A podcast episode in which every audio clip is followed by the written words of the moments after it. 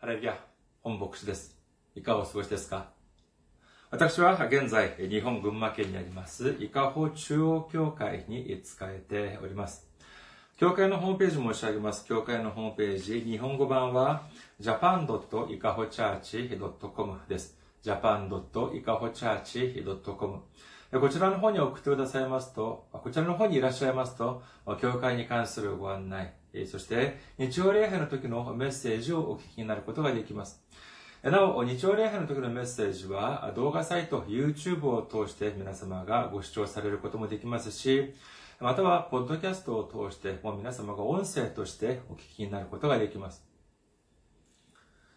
次に、教会のメールアドレスです。教会のメールアドレスは、いかほチャーチアットマーク gmail.com です。いかほチャーチアットマーク gmail.com こちらの方に送ってくださいますと、私がいつでも直接受け取ることができます。次に、選挙支援としてご奉仕してくださる方々のためにご案内いたします。まずは、あ群馬銀行です。日本にある銀行、群馬銀行です。支店番号190、口座番号1992256となっております。群馬銀行支店番号190、口座番号1992256です。次に、韓国にいらっしゃる方々のためにご案内いたします。これは韓国にある銀行です。KB 国民銀行です。口座番号は079-21-0736-251です。KB 国民銀行。口座番号は079-21-0736-251です。私どもの教会はまだ財政的に自立した状態ではありません。皆様のお祈りと宣教支援によって支えられております。皆様のたくさんのお祈り、ご奉仕、ご関心、ご参加、お待ちしております。先週も選挙支援としてご奉仕してくださった方々がいらっしゃいました。パン・ソクさん、ジョン・ビョルさん、セ・ボムさん、キム・ジェウォンさん、キム・ユミさん、チャン・ヒソクさん、オー・ヒョンソンさん、ホン・ソンピルさん、これは私と同じ名前なんですけども、えー、同名の方なのかどうかは 定かではありませんけども、今、ホン・ソンピルさんというふうになっておりました。そして、主を愛していますさんが選挙支援としてご奉仕してくださいました。ありがとうございます。本当に大きな励みになります。主の驚くべき祝福と溢れんばかりの恵みが共におられますようお祈りいたします。今日の御言葉を見ています。今日の御言葉は、ローマ人への手紙2章25節から29節までの御言葉です。ローマ人の手紙2章25節から29節までお読みいたします。もしあなたが立法を行うなら、割礼には価値があります。しかし、もしあなたが立法の違反者であるなら、あなたの割礼は無割礼になったものです。なったのです。ですから、もし割礼を受けていない人が立法の規定を守るなら、その人の無割礼は割礼とみなされるのではないでしょうか。体は無割礼でも立法を守る人が、立法の文字と割礼がありながらも立法に違反するあなたを裁くことになります。外見上のユダヤ人がユダヤ人ではなく、また外見上の体の割礼が割礼ではないからです。かえって人目に隠れたユダヤ人がユダヤ人であり、文字ではなく、御霊による心の割礼こそ割礼だからです。その人への称賛は人からではなく、神から来ます。アメン。ハレルヤ。主を愛する方は、アメンと告白しましょう。アメン。今日は皆様と一緒にローマ人への手紙の公開第16番目の時間といたしまして、危険な勘違いというテーマで恵みを分かち合いたいと思います。今日の御言葉、私たちがまあ読めばですね、まあまあそうなのかっていうように、まああまり考え深くは、感じられないかもしれませんけれども、当時の状況を見てみると、これは本当に相当ですね、過激であり、衝撃的であり、または革命的だという方もいるくらい、驚くべき文言で、驚くべき宣言でありました。まず今日の御言葉を見てみますとですね、核心となる、中心となる単語を2つ見ることができます。それは、一つは立法であり、もう一つは割礼であります。今日の本文の5節の中でですね、えー、立法という言葉は28節を除く4節に、4節で言及されております。えー、ちなみに29節にある、29節にはですね、まあ、立法という単語は出てきませんけれども、文字という単語が出てきます。これは立法を指しているものでありますから、この5節のうちの4節にこの立法というのがま言及されており、そしてその割礼というのはこの5節すべてにおいて言及されているほどであります。この立法と割礼というのはですね、これは単に今日の御言葉にだけ、で、だけ、まあ、限って強調されているのではなく、この立法と割礼という単語こそは、これはまあ、ユダヤ人を象徴するものだというふうに言えます。立法というのは、まあ、いわば、これは神様の御言葉、神様の教えだというふうに言えます。イスラエルの民がエジプトを脱出して荒野に入ってきたとき、モーセが神様から受け受けたものがまさにこの立法であり、そしてその中心であるその10回ということを皆様がお聞きになったことがあると思います。で、ですから、その、モーセがですね、神様から受けたこの石の板、そこには、その神様が直接書かれた10回が書かれておりました。で、それを、えー、ま、その、箱に詰めてですね、神様を象徴するものとして、ずっと運搬していて、そして、荒野の生活、荒野での生活を終えて、カナンの地に入った後で、後も、長い間、イスラエルの神の象徴として、扱われた、見られたというふうに言えます。次にこの割礼ということもですね、ものもやはりユダヤ人にとってはなくてはならないものなのでありました。創世記17章10節から14節を見てみましょうか。創世記17章10節から14節次のことが私とあなたとの間で、またあなたの後の子孫との間で、あなた方を守るべき私の契約である。あなた方が守るべき私の契約である。あなた方の中の男子は皆割礼を受けなさい。あなた方は自分の包囲の肉を切り捨てなさい。それが私とあなた方との間の契約の印となる。あなた方の中の男子は皆、代々にわたり生まれて8日目に割礼を受けなければならない。家で生まれたしもべも、異国人から金で買い取られたあなたの子孫ではないものもそうである。あなたの家で生まれたしもべも金で買い取ったものも必ず割礼を受けなければならない。私の契約は永遠の契約としてあなた方の肉に記されなければならない。包皮の肉を切り捨てられていない無活霊の男。そのようなものは自分の民から断ち切られなければならない。私の契約を破ったからである。この御言葉は何かというと、この割礼を受けてこそ初めて神様と人間の間に、その契約が結ばれたということの証であり、割礼を受けなかったのであれば、神様とは何の関わりのないものになってしまう。このような御言葉なのであります。事実、まあ、この、これをですね、モーセによって受けたこの立法よりも、はるか前にですね、アブラハムに先にこの神様がおっしゃった御言葉なのであります。このような理由によってですね、立法と割礼というのは、これはユダヤ人を象徴するものとなりまして、これこそが、まあ、まあ、いわゆる先民思想、神様から選ばれた民であるという印となったのであります。しかし今日の本文を見てみますと、使徒パウロはですね、本当に驚くべきことを言っております。まず、今日の本文はですね、前半と後半に分けて見ることにいたします。前半は25節から27節まで、そして後半は28節と29節というふうに見てみることにいたします。まずは、ローマ人の手紙2章25節から27節までを見てみることにいたしましょう。ローマ人の手紙2章25節から27節もしあなたが立法を行うなら、割礼に分かちがあります。しかし、もしあなたが立法の違反者であるなら、ああなたの割礼は無割礼になったのです。ですから、もし割礼を受けていない人が立法の規定を守るなら、その人の無割礼は割礼とみなされるのではないでしょうか。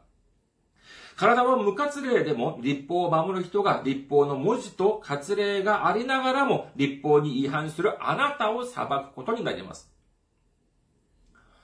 さあ、これからパウロは違法人に向けて宣教を始めることになりますけれども、ここで問題となったのは何かというと、まさにこの割礼でありました。まあ、先に見たようにですね、その割礼というのは、神様がアブラハムにおっしゃるに、この割礼を受けてこそ初めて神様との契約の民として認められるということになる。それでは、じゃあ、イスラエルの民ではない外国に行ってでも宣教をするときに、じゃあ、この割礼を受けなければならないのか、この割礼をじゃあ授けなければならないのか、というのが、やはり問題となったわけであります。もし違法人にもですね、この救いの条件として割礼を受けなければならないということになったのであれば、これは宣教の過程において相当な、まあ、あそのいろんな障壁としてなったのではないかというふうに私は思われます。相当やっぱりこれは、えー、難しくなったと思われます。しかし、パウロは何て言ってるのかというと、まず、この割礼の絶対性を否定しているのであります。簡単に言えばですね、砕けた言い方をすれば、割礼を受けたからだ、割礼を受けたからとして、すべて、えー、じゃあ、よしというふうになるのではなく、割礼を受けて、立法を、立法、つまり、神様の御言葉をちゃんと守るのであればよし。もし、割礼を受けたとしても、立法を違反するということになるのであれば、その割礼は何の意味もなく、なくなるというふうに言っているのであります。それではじゃあ、割礼を受けていない人が立法、つまり神様の御言葉を守るということになればどういうふうになるのかというと、これは割礼を受けた人と同じだというふうに書かれているのであります。これは本当に驚くべきことであります。当時ユダヤ人たちは割礼さえ受ければ神様の御言葉による契約の民となり、間違いなく救われるというふうに考えておりましたが、これがそうではないということなのであります。そして、割礼を受けていない、あの違法人たちであったとしても、立法、つまり神様の御言葉を守るということになれば、まあ、まるで自分たち、ユダヤ人たちと同じように、救いを与え、救いを受けられることができる、救われるということなのであります。これは当時ユダヤ人から本当にたくさんの大きな反発があったのではないかというふうに思われるよ、思われる、そのような驚くべき主張でありました。じゃあ、それでは、じゃあこのような主張というのは、ただパウロが、まあ、宣教を少しやりやすくするためだけのために自分勝手に作り出した論理でしょうか？いいえ、違います。そうではありません。旧約聖書エレミア書を見てみることにいたします。エレミア書4章4節です。ユダの人とエルサレムの住民よ、主のために割礼を受け、心の放棄を取り除け。そうでないとあなた方の悪い行いの家に私の憤りが火のように出て燃え上がり、消す者もいないだろう。神がおっしゃるには、あなたの心の放棄を取り除けというふうにおっしゃっているのであります。外見上の割礼ではなく、イエス様が来られる前の旧約聖書において、すでに割礼を心、心の割礼をしなさいというふうに主はおっしゃっていたのであります。そしてその少しした、エレミア書9章25節から26節も見てみましょう。エレミア書9章25節から26節見よ、その時代が来る。主の言葉。その時私はすべて包皮に割礼を受けているものを罰する。エジプト、ユダ、エドム、アンモンの子ら、モアブ、及びアラノの住民で、もみあげを刈り上げているすべてのものを罰する。すべての国々は無活例で、イスラエルの前科も心に割礼を受けていないからだ。というふうに、主はおっしゃっております。この御言葉によると、時が到来すれば、罰を受け、そのようになるのでありますけれども、これは割礼を受けている人、いない人だけでなく、いる人も、その罰を、裁きを受けることになるというふうに、主はおっしゃっているのであります。じゃあ、それでは、じゃあどうしてこのように罰するのか、どうして割礼を受けている人でも神は罰するのかというと、26節に何て書いてありましたか？そうです。いくら外見上の割礼を受けたイスラエル人であったとしても、心に割礼を受けていないから、いくら表面上、外見上割礼を受けた人であっても罰する。このように主はおっしゃっているのであります。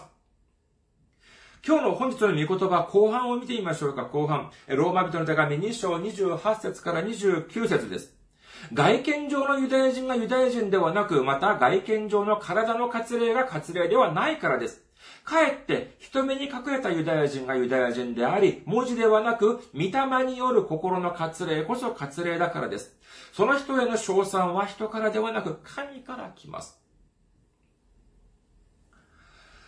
使徒パウロは、先ほど申し上げましたように、旧約に書かれている通り、神様の御言葉を知っていたからこそ、大胆にも心の割礼について、え、述べ、述べ伝えることができたわけであります。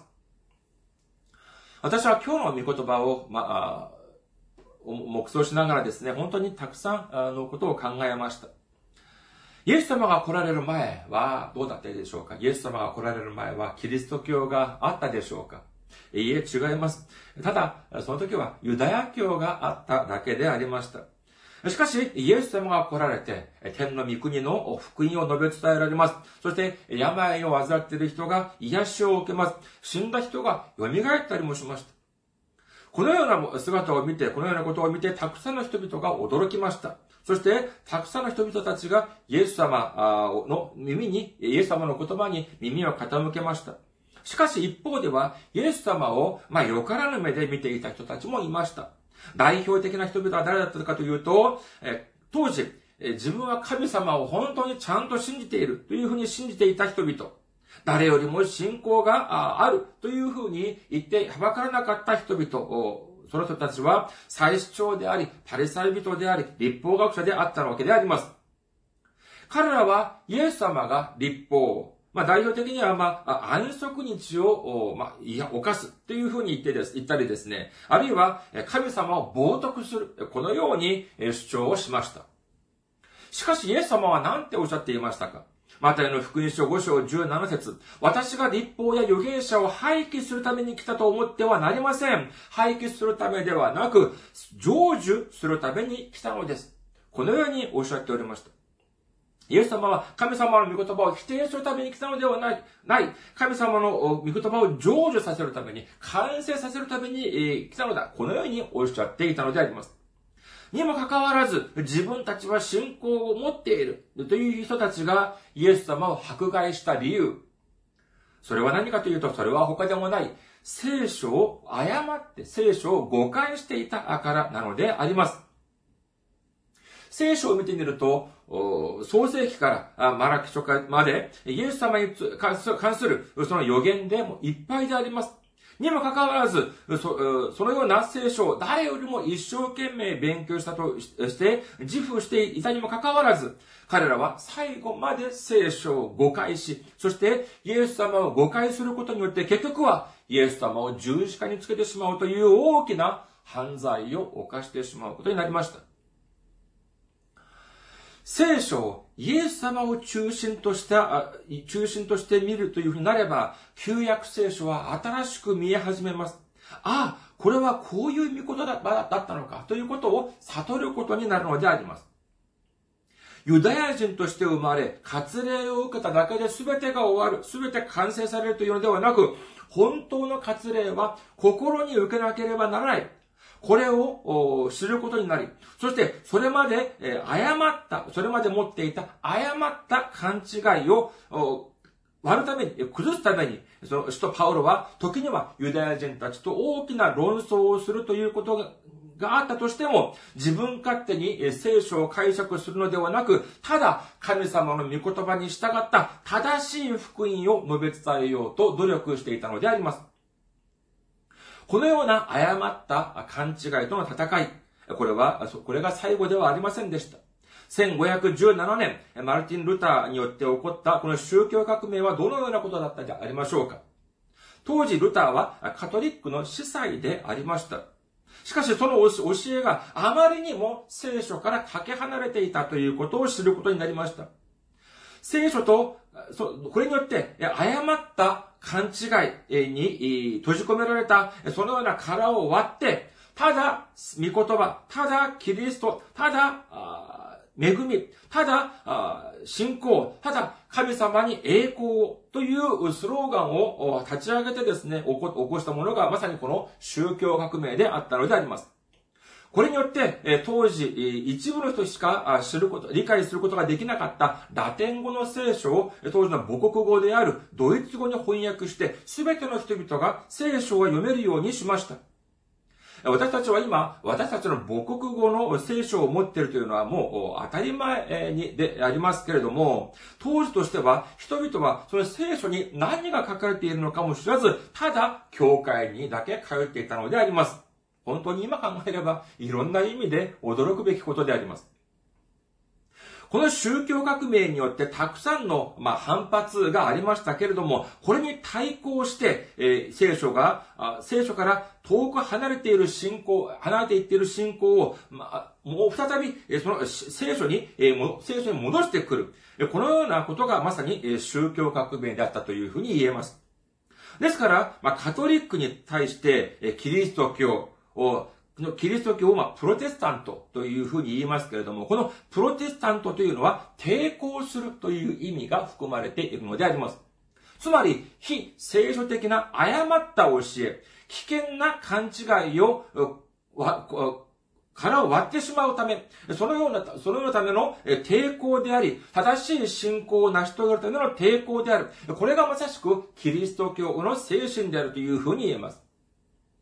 しかし、今のキリスト教の姿はどうでありましょうか？私が昔、まあ、学生時代の時にですね、ある後輩からこのような話を聞いたことがあります。これは韓国の話ですけれども、韓国のまロックグル、ロックバンドがあったそうでありますけど、私はそちらの方にあまり詳しくないので、え、その名前とかはま記憶しておりませんけれども、その、当時ですね、その若い、その人たちが、まあ、その、まあ、で、組んでいるその、まあ、ヘビーメタル、メタルのバンドがあったらしいんですけれども、韓国はまだ兵役があります。兵役、軍隊に行くとなると、まあ、髪を、まあ、短く切らなければなりませんけれども、その、まあ、ヘそのヘビーメタルの、メタルのバンドの中のですね、一人が、えー、軍隊に行くことになりました。兵役に行くことになりました。そして、まあ、その入隊する前日にですね、まあ、髪をまあ、坊主にしたんですけれども、えその、その当日、その前、その入隊する前日の、その丸刈りにした当日にコンサートがあったらしいんです。で、彼はどうしたのかというと、坊主頭のまま、その、ヘビ、あの、メタルの、あの、コンサートに立つわけにはいかないっていうので、その、カツラを借りてですね、その、えー、長い髪のカツラを借りて、それを被ってコンサートに、まあ、参加したというふうな話を聞きました。まあ私はこれを聞いてですね、まあ、まあ、まあ、おかしかった、まあ笑ったこと、笑ったのはまあ笑ったんですけれども、それよりも増してですね、ちょっとまあ、うん、疑問に思うことが、思われることがありました。それは何かというとですね、ロックやメタルというのは、その、その人たちが本当に破格的な、あその過激なその服装や演奏をするっていうのは、それは何かというと、それまでの既存のその音楽という、その、なんていうんですか、その殻を割るためにですね、その、そのための抵抗、いわゆる固定観念に対す、から、固定観念から自由になろうとする、そのような表現というふうに私た、私は、まあ、知っていましたけれども、もしそれが本当なのであれば、音楽を演奏するときに、いや、坊主頭だって、十分固定観念を崩すことができるのではないか、というふうに思ったんですが、しかし、そのような音楽もいつからか、もう一つの固定観念として生まれて、そして、やはり他のロックバンドやメタルバンドのように、やはり坊主頭では少しおかしいっていうので、結局、カツラまで借りて被って、音楽を演奏したというふうに、私には思われたので、ちょっとまあ、えー、これはどうかなというふうに思ったのであります。まあ音楽だったらまあそうだとしても、私たちの信仰や救いというふうになると、これは問題が深刻になってきます。今現在私たちが考えているキリスト教の姿はどうでしょうかユダヤ教によって、その中に、ま、その閉じこもっていた、そのような殻をイエス様によって崩し、そして聖書から遠ざかっていたそのような殻を聖書によって崩した宗教革命、崩して宗教革命をな、によって、宗教革命によって成し遂げられたのが今のキリスト教であります。プロテスタントキリスト教であります。歴史的に見ると、ここまで来るためには本当にたくさんの時間と、そして本当にたくさんの人々の苦しみや涙や犠牲がとありました。しかし今の教会はどうでしょうか？おのおのの教会ごとに本当にたくさんの殻が存在するのであります。もちろん、聖書的な教えというのはとても大事です。しかし、それだけではなく、聖書から遠のいた私たちの危険な勘違いは減るどころか、だんだんと増えているような気がしませんか？あれをしてはいけない。これをこれをしてはいけない。一体聖書のどこから、あその、どこに根拠があるのかわからないまま、人々を拘束しようとします。束縛しようとします。そういうふうにしながら、じゃあ、教会のリーダーの姿はどうなのかというと、一部の教会のリーダーは、え絶え間なく自分の欲を満たそうとし、それそれだけでなく、それこそ本当にもう口に出すこともできないような、そのような、あ犯罪、悪いことも犯しているというのが現実ではないでしょうか。マタイの福音書23章27から28。災いだ、偽善の立法学者パリサイ人。お前たちは白く塗った墓のようなものだ。外側は美しく見えても内側は死人の骨やあらゆる汚れでいっぱいだ。同じようにお前たちも外側は人に正しく見えても内側は偽善と不法でいっぱいだ。ルカの福音書11章46節しかし、イエスは言われた。お前たちも災いだ。立法の専門家たち。人々には追い切れない荷物を負わせるが、自分はその荷物に指一本触れようとはしない。2000年前のパリサイ人や立法学者たちがしでかしていたこと、それがあるいは今の一部の教会の断面なのかもしれないということを思いました。皆さん、聖書から遠のいた聖書に根拠のないあらゆる重荷、あらゆる規制、これは神様の皆を高めるのではなく、むしろ神様の恵みを地に落とすようなことになってしまうのであります。まあ、私がまあ誤解するという、誤解を、ま、させるということもありますから、具体的には申し上げませんが、教会によって作られたいろいろな規制、いろいろな、あその、あれをしてはいけない、これをしてはいけない。僕先生が作ったあらゆるその聖書に根拠を行い、その規制を守れば、じゃあ救われるのでありましょうかいいえ、違います。そうではありません。それでは、救いというのは何によって行われるのかというと、そうです。イエス様の血潮によって救われ、救いというのが受けられるのであります。イエス様の十字架の血潮によって救われるということを信じる皆様であることをお祈りいたします。今日の御言葉の最後の部分を見てみましょうか。ローマ人の手紙2章29節です。かえって人目に隠れたユダヤ人がユダヤ人であり、文字ではなく、御霊による心の割礼こそ、え割礼だからです。その人への称賛は人からではなく神から来ますというふうに書かれております。私たちのその割礼というのは心だというふうに、心の割礼が本当の割礼だというふうに書かれているのであります。先に申し上げましたように、割礼というのは神様と私たちの間の契約の証である、契約の印であるのであります。これは神様が私を愛してくださっているという契約の印であります。それでは、私たちが心に受けなければならない割礼というのは、それは、そ、のような割礼。それこそ、神様の愛の印というのは何でありましょうか？そうです。それは他ではない、イエス様、十字架にかかったイエス様なのであります。神様は私たちを愛していらっしゃるからこそ、イエス様を送ってくださいました。そして、神様がと私たちの間のなだめの捧げ物として、イエス様を十字架にかけられたのであります。私たちの罪がそのまま残っている状態であれば、私たちは神様と何の関わりもありません。しかし、聖書にはこのように書かれております。ローマ人の手紙5章8節しかし私、しかし私たちがまだ罪人であった時、キリストが私たちのために死なれたことによって、神は私たちに対するご自分の愛を明らかにしておられます。そうです。この、契約の印、愛の印というのがまさしくイエス様の十字架であるということを信じる皆様であらんことをお祈りいたします。さあ、最後に、今日の本文の中で最も印象深いものを選びなさいっていうふうにであれば、皆様はどこをお選びになりますか？今日の御言葉もう一度見てみましょうか。ローマ人の手紙2章25節から29節までです。ローマ人の手紙2章25節から29節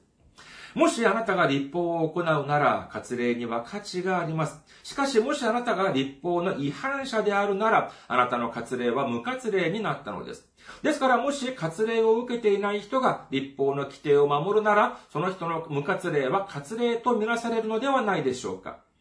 体は無活例でも立法を守る人が立法の文字と活例がありながらも立法に違反するあなたを裁くことになります。外見上のユダヤ人がユダヤ人ではなく、また外見上の体の活例が活例ではないからです。かえって人目に隠れたユダヤ人がユダヤ人であり、文字ではなく、御霊による心の活例こそ活例だからです。その人への賞賛は人からではなく、神から来ます。まあもちろん、この御言葉すべてが本当に重要でありますけれども、私はこの中からですね、この27節が特に印象に残りました。本当に考えれば考えるほどこの27節は本当に驚くべき御言葉であります。もう一度見てみましょうか。ローマ人の手紙2章27節です。体は無活例でも立法を守る人が、え、立法の文字と活例がありながらも立法に違反するあなたを裁くことになります。というので、のというのであります。まあ、ここに出てくる活例というのは、え形式的な活例、外見上の活例を指していると言えるでしょう。この御言葉ですはですね、はじめは無活例であったものであったとしても、その人が立法をよく守りました。神様の御言葉をちゃんと守りました。で、その人が、その割礼を受けた人を、むしろその裁くということになるというのであります。これをですね、少しまあ時間が湧くように変えてみるとどういうふうになるのかというと、まあ私が、まあ少しまあ立法、神様の御言葉にはまあ従わなかったとはいえ、それでも、教会にはまあ長い間通いました。数十年通いました。いろいろな役職も務めました。教会ではですね、教会の牧師先生をはじめ、誰一人私をないがしろにはできない、えー、そういう、私、そういう人物であります。しかし、最後の日になって、イエス様の前に立ったらですね、私が天国に行くべきか地獄に行くべきかをイエス様が誰かに意見を求めているのであります。で、じゃあ誰に意見を求めているのか見たらですね、その人は誰かというと、私の書いていた教会の一番低い役職の人。本当にですね、いつも、え、貧しくてですね、古着を着て、そして、え、いろんな、まあ、人のしないような、そのような、まあ、仕事だ、ま、だ、仕事だけをしている人。そして、私のお使いもした人、そのような人にですね、イエス様が私について天国に行くべきか、地獄に落ちるべきかの意見を聞いていらっしゃるということなのであります。もしそのようなことになったとすれば、どれほど驚くべきことでありましょうかしかし、そのようなことが実際に起こり得るというふうに聖書には書かれているのであります。まあ、日本や韓国を見るとですね、まずまあ、な、なん、その選挙とかになってくると、政治家たちが、まあ、いろいろ、まあ、出馬をします。出馬表明をします。で、この出馬とかを見るとですね、出馬しているその政治家たちを見てみると、本当にまあ、目が輝いているように見えます。今度の選挙では自分が間違いなく当選する。このように言っているのであります。しかし、誰は知っているのかというと、国民たちは知っています。いや、あの人は出馬してもダメだ、じゃないかなっていうふうに、多分ダメなんじゃないかというふうに国民は知っています。じゃあ誰は知ら、誰が知らないのかというと、その人、自分自身は知らないんです。しかしにもかかわらず自分はこの今度の選挙において間違いなく当選する。このように言って、えー、はばからないのであります。本当にですね、そのように出馬するような、その人たちはですね、本当にまあ学もあるでしょう。いい学校で修士や博士課程、博士も学位とかを持っている人もたくさんいます。裁判官とか、法律家たちも結構弁護士とかもいて、そして本当にたくさん、本当に素晴らしい経歴の持ち主もたくさんおられます。それほどたくさん勉強をして、そして頭がいい人たちにもかかわらず、自分たちは必ず当選をすると言っています。しかし、そのような素晴らしい学歴や経歴が、まあ、その人に、まあ、その人ぐらいないとしても、たくさんの国民たちは、いや、あの人はちょっと無理なんじゃないか、ということは、国民たちが知っている場合がかなりたくさんあります。皆さん、皆さんは最後の日に、皆さんは天の御国に行くことができる、天国に行くことができるという確信をお持ちでしょうか？はい。そのような救いの確信、とても大事です。しかし、そのような確信を持っている方も知っておられると思います。何かというと、えー、それは自分が確信を持っているからといって、生けるというのが天国ではないということは、そういう方もご存知でいらっしゃるはずであります。それではじゃあどういうふうにすれば行くことができるかというと、私はこのような想像をしてみました。これはまああくまで私の 自身の想像であります。もし天国に行くというのが多数決で決まるというのであれば、皆様はどのようにお考えでしょうか？自分が生きている間、会ってきたすべての人が一堂に集まっています。そこには自分が尊敬する人もいれば、自分が愛する人もいる、自分が、自分と親しい人もいるはずでありますが、一方では自分が嫌がっていた人、自分を、自分が無視していた人、そのような人たちも、その、そこに一堂に集まっているはずです。さあ、そこで数百名、数千名がそこに集まっていますけれども、この人たちが1、2の3でスイッチを押します。そして、賛成が50%以上であれば天国。50%に満たなければ地獄。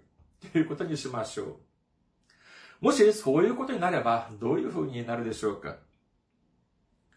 このようなことを申し上げますとですね、皆さんどういうふうにお考えますか？ああ、あの人は地獄に行く。ああ、あの人は天国に行くかもしれない。そのように皆さん思われるかもしれませんが、いや、その他の人事ではなく、ご自分のことだとして考えてみてください。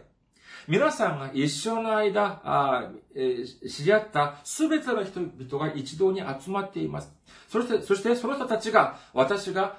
天国に行くか地獄に行くかということをについてボタンを押すとするのであれば、皆さんは50%以上天国という点数を得ることができると思われますか？どうでしょうか？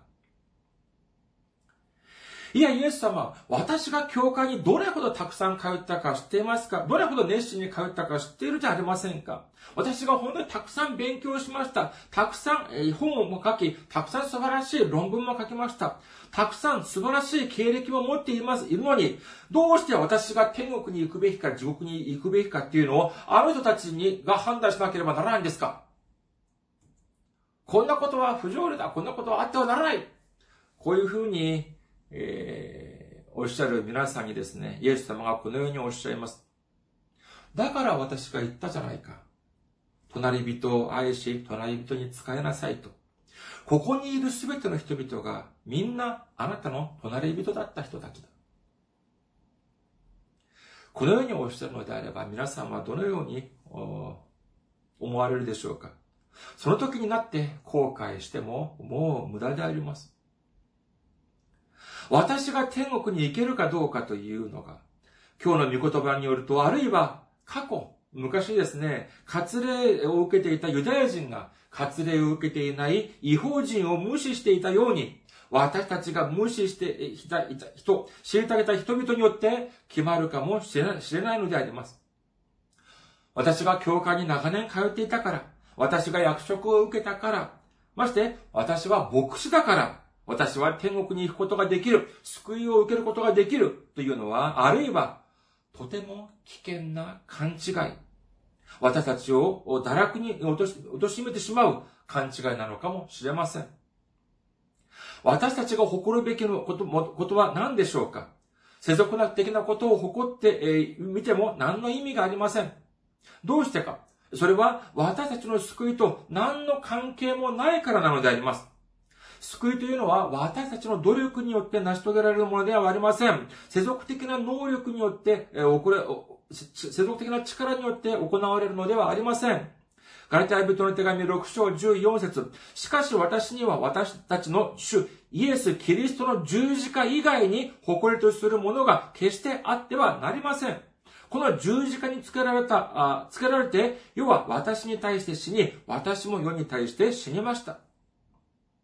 そうです。私たちが誇るべきものは、この外見上の役職や世俗的な力ではなく、神様が私たちをとても愛してくださり、その証としてイエス様を私たちにくださったということ、そしてそれによって私たちが救いを受けることができたということ、これが本当の誇りであるということを信じる皆様であることをお祈りいたします。